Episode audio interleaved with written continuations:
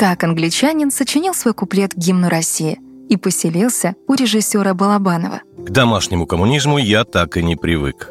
Веселый человек Грег Эштон, который пишет о себе.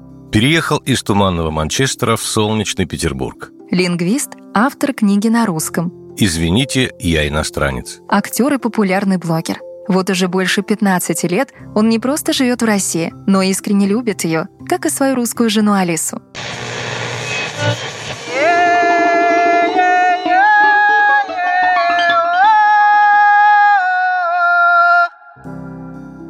Когда вы захотели поехать в Россию? О, это было еще в школе в 17 лет. Перед университетом я решил изучать два языка. Один был немецкий, а второй нужно было выбрать. Японский, бразильский, китайский. Но единственная страна, которая меня интересовала, это Россия, ее история. Тетрис на меня тоже повлиял. Я очень любил Тетрис. Это глупо звучит, но... Вовсе не глупо. Тетрис — классная игра. Это классная игра, да, да. Ее придумал русский. Мы все играли на Game Boy. И музыку там в заставке мелодия Коробейников каждый из нас знает. Там, если ты совсем победишь игру, в конце танцуют казаки и ракеты летят на фоне интересных домов. Я спросил у мамы, что это за луковые здания? Мама сказала, это русские церкви. Мне было 8 лет. В общем, Россия мне показалась как единственная родная страна. Я посмотрел на размер, ресурсы и подумал, что в будущем у нее должно быть огромный потенциал и хорошо будет уметь говорить на этом языке. Поехать в Россию, наверное, не совсем типичное желание для мальчика из Манчестера. О, совсем не типичное. Англичане в основном не уезжают никуда. Только маленький процент. Все мои друзья из школы, все остались. Или в том же городе, или на той же улице, в том же доме. Спустя 40 лет. Есть такая русская пословица, где родился, там и пригодился. То и пригодился, да, это очень по-английски. Ты родился, потом в 20 лет начал заниматься своим садом. Через 20 лет у тебя дети и так далее. Я жил там, где мои родители родились и где их родители родились. Сестра живет за углом. Да, мы не любим переехать. Я странный такой англичанин. Я в юности очень хотела поехать в Манчестер. Люблю Stone Roses, Joy Division, The Smiths. Они все оттуда. Знаете такие группы? Да, круто. Конечно, знаю. Я танцевал в клубе под них. Все ходили в майках с названием этих групп. Stone Roses особенно. А какая русская музыка была вам известна, когда вы жили в Англии?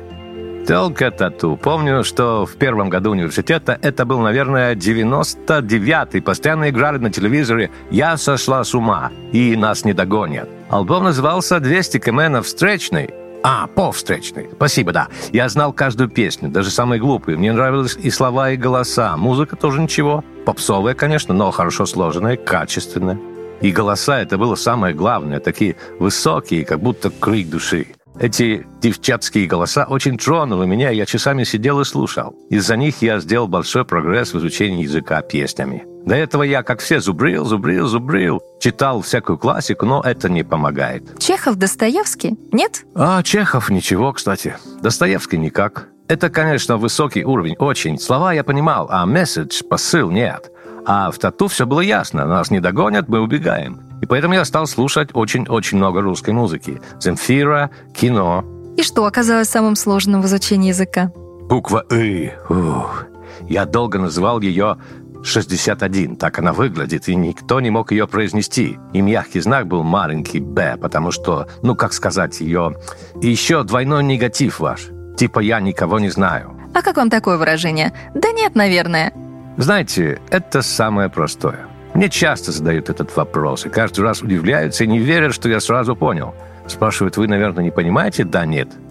Да нет, понимаю. Но есть другие вещи, где надо было сломать мозг. Самые короткие слова, вот это сложно. Аж, уж, разница между «а» и «но». Суффиксы? Суффиксы я обожаю. Окно, окошко, окошечко, окошенечко. Это мило, прям очень мило. А правда, что первую русскую женщину, которая вам встретилась, звали Любовь Сердечная? Это прям нарочно не придумаешь. Да, так. Она работала в школе, где мы занимались русским. Как менеджер управляла приезжавших, э, приезжавшихся, приезжавшимся, приезжавшимися... Приезжавшими? Приезжавшими? А, потому что управлять чем кем. Вот такие глаголы добавьте в трудный список. Помните песню «Звезда по имени Солнце»? Там есть похожая фраза «на растрехшейся земле». Растрескавшейся земле? Да, просто нереально. Я сидел один час, однажды повторял, и у меня не вышло. Получилось только растреща-ша-ша-ша. А какие еще необычные люди встречались вам здесь? Очень много. Особенно в начале, когда еще было такое поколение, умные люди, которые раньше работали в высоких позициях в СССР. Физики, математики. Сейчас люди стали более западные. Я меньше чувствую разницу между ними. А тогда это было очень ярко выражено. Глаза другие, даже более серьезные, хмурые, советские, русские. Очень эрудированные. Они всегда спрашивали, что вы читаете сейчас? И обычно мой ответ был про какую-то детскую книгу на русском. А когда я спросил, а вы?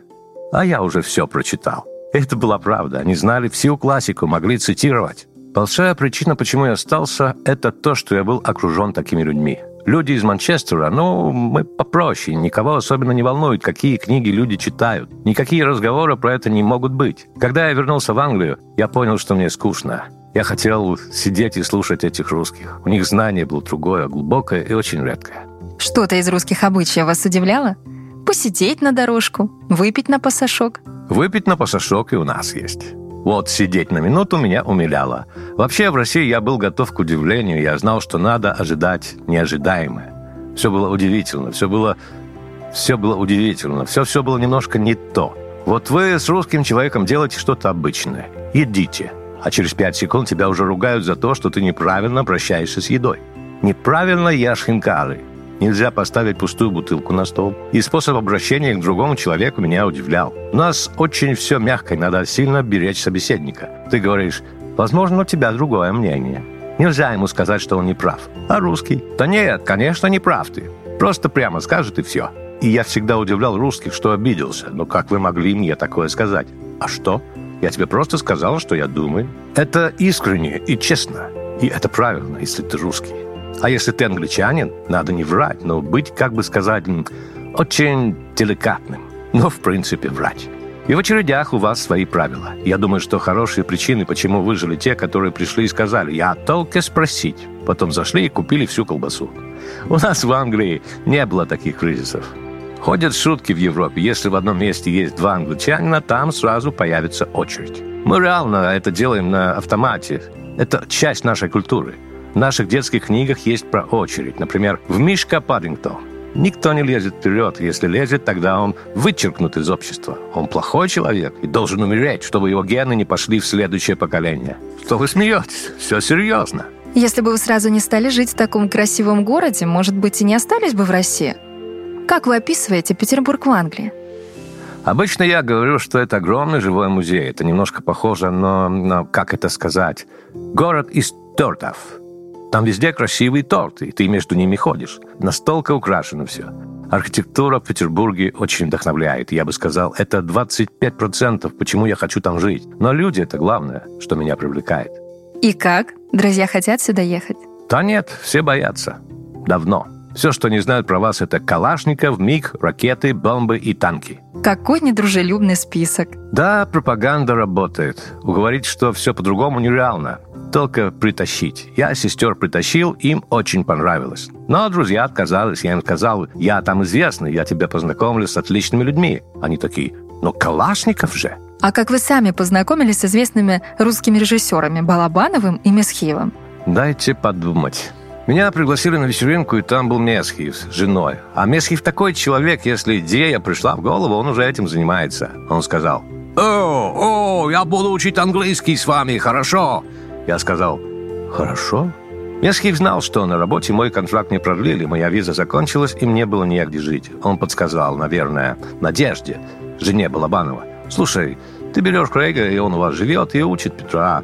Win-win. Наверное, так. Надежда была очень довольна, что их сын Петр сразу получил пятерки. Все думают, что я какой-то волшебник. Но он очень способный. Его просто плохо учил и до меня.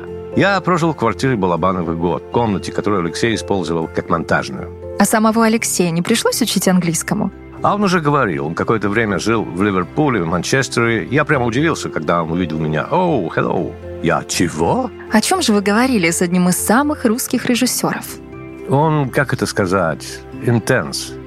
Как, как огонь постоянно. Каждый разговор важный. и глубоко сразу. Когда он пригласил меня играть в шахматы, через две минуты он уже расспрашивал меня про мою веру в Бога. И почему я не верю. Надо быть терпеливым в этом, Крейг. Такие разговоры твердые, конкретные и искренние. Не было small talk. Никакого шатинга. Был вариант душевный разговор или ничего. И это было очень круто. Ваш любимый фильм у Балабанова? Сейчас подумаю. Хм. Сложно сказать любимый, потому что они все впечатляющие. Один из самых впечатляющих фильмов в моей жизни – это «Груз-200». Я ощущал это как тяжелый удар в живот. Физическое ощущение, как будто часть мозга отклеилась. Если вы знаете Ларс фон Триллер «Меланхолия», «Груз-200» на этом уровне. Я не пожалел, что увидел. Еще раз не посмотрю, но это было нужно. Мне было важно понять Россию со всех сторон, не только с тех, которые нравятся, а те, которые пугают тоже. Такое есть в каждой стране. Мне понравился его Морфи, потому что это моя любимая русская книга. Я обожаю Булгакова. У меня очень долго в интернете был никнейм Булгаков. Ну и «Брат 2» немножко такой русский экшн-фильм, похож на «Рэмбо». А как вы сами попали в кино? Месхиев как режиссер начал снимать «Ладога». Мини-сериал 2013 года. А я тогда учил его и нагло просто сказал, а там нету британских солдат. Я думал, что могу найти какую-то мелкую роль. Он такой, нет-нет. Потом, а немецкий знаешь? Знаю. Хорошо. Пилотом будешь? Они как раз искали немецкого пилота. Но там оказалось так много текста. Я даже нанял преподавателя, потому что перестал заниматься немецким, когда влюбился в русский. Потом много кастинг-директоров узнали про меня, и я стал такой, ну, стандартный иностранец. У меня мордочка иностранная, и я говорю по-русски, так что хорошо подходил. Но навыки актерские, у меня их мало. А сколько уже фильмов у вас? Британского солдата так и не дали сыграть? Шесть-семь фильмов. Не дали пока. В основном это фашисты. Один раз американский шпион, еще мелкие дипломаты. В издательстве АСТ в 2021 году вышла ваша книга «Извините, я иностранец». Очень классная. Я читала отрывки и хохотала. Что в итоге понравилось больше, быть писателем или актером? Писателем. Актеры делают гораздо-гораздо больше, чем просто прочитать слова. Это волшебство. Я видел, как только начала съемка, у них голос, лицо, даже осанка поменялась. Все тело аура у них меняется. Это были актеры театра, которые пришли в сериал. И еще в кино ты ждешь, ждешь, ждешь, а потом тебя сунут перед режиссером и камерой, и 50 человек смотрят. И каждая твоя ошибка стоит 10 тысяч долларов. Неприятно. Один был режиссер очень злой, который кричал мне «Станиславского не слышу!» Что я плохо играл. Он так орал, он так не любил меня, все меня жалели. Это было дико. Сейчас я бы просто ушел, сказал бы, оставьте себе деньги и пошлите вы знаете куда. А тогда я был моложе и просто терпел. И был другой режиссер. Даже когда я забыл слова, он спокойно относился к этому. Такой прекрасный человек, с такой русской добротой. И все потом очень хорошо у нас пошло. А как и где вы познакомились с женой Алисой? Когда-то давно она наняла меня через мою подругу, хотела учить английский. Но тогда она была замужем, и романтики никакой не было. А спустя три года, мы уже перестали заниматься, она написала. Я был в Англии, потерял все. Визу, контракт. Все закрылось медным тазом. А, а, накрылось? Спасибо. Это из моих любимых выражений. Алиса постоянно так говорит. И она спросила, не собираешься ехать в Россию? Мне нужны уроки. Это был момент, когда я был на дне, стал думать про жизнь в Англии. Ее звонок был такой надеждой, что в России меня ждут. И я вернулся и учил ее еще один год. Потом через год мы начали дружить, и когда я работал на кинофестивале Месхиева, у меня был билет на церемонию завершения. Я ее пригласил. И тогда началась романтика. Что в вашей семье заведено по-английски, а что по-русски? М-м, ну, некоторый английский индивидуализм есть. Немножко такая отдельность и граница. Но, знаете, много наших западных мужчин жалуются, что жена в ресторане или на дом ничего не заказывает, а потом берет еду у них из тарелки. Им не нравится. А в России все едой постоянно делятся. И это все разрешено между нами. Но сначала мне было неловко, когда гости приходили и начинали есть мою еду, как будто они дома. Но это моя еда. Это место, где я русифицировался, хотя скрываю это. Я не согласен с домашним коммунизмом. Я старался это убрать и быть как щедрый русский человек. Я же хожу к друзьям, ем у них, и им не жалко. Но я не могу, я... Э, как это слово?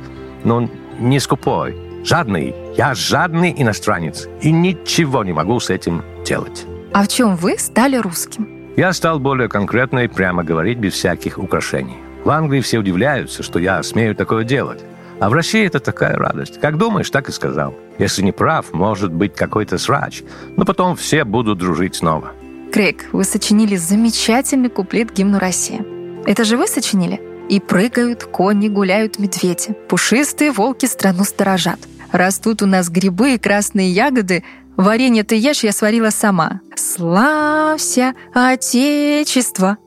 Да, да, это мое. Мне нравится гимн России. Мне завидно прямо. Я начал читать и такой, эй, почему у вас такой слабый гимн, а у русских такой кайфовый? У нас скучный, занудный, и все про королеву. Давайте будем жертвовать себя ради нее, а у нее все и так хорошо, без моего жертвования. А в вашем гимне про страну, про историю, про предков, про будущее, про народ это так вдохновляет. Ну, еще и музыка, конечно. Этот гимн делает то, что гимн и должен делать. Ты поешь и чувствуешь что-то. Я с трудом пою русский гимн. У меня слезы появляются. А когда я пою God Save the Queen, ни капельки. Я очень люблю свою страну, я обожаю свою страну, но в этом гимне нет души. Это на самом деле пропаганда королевская. Долго вы писали этот куплет? Пять минут. Я просто закрыл глаза и подумал, что русские любят. Ну вот варенье, всякие ягоды, животные красивые, большие. И все пришло как-то очень быстро. Из России с любовью.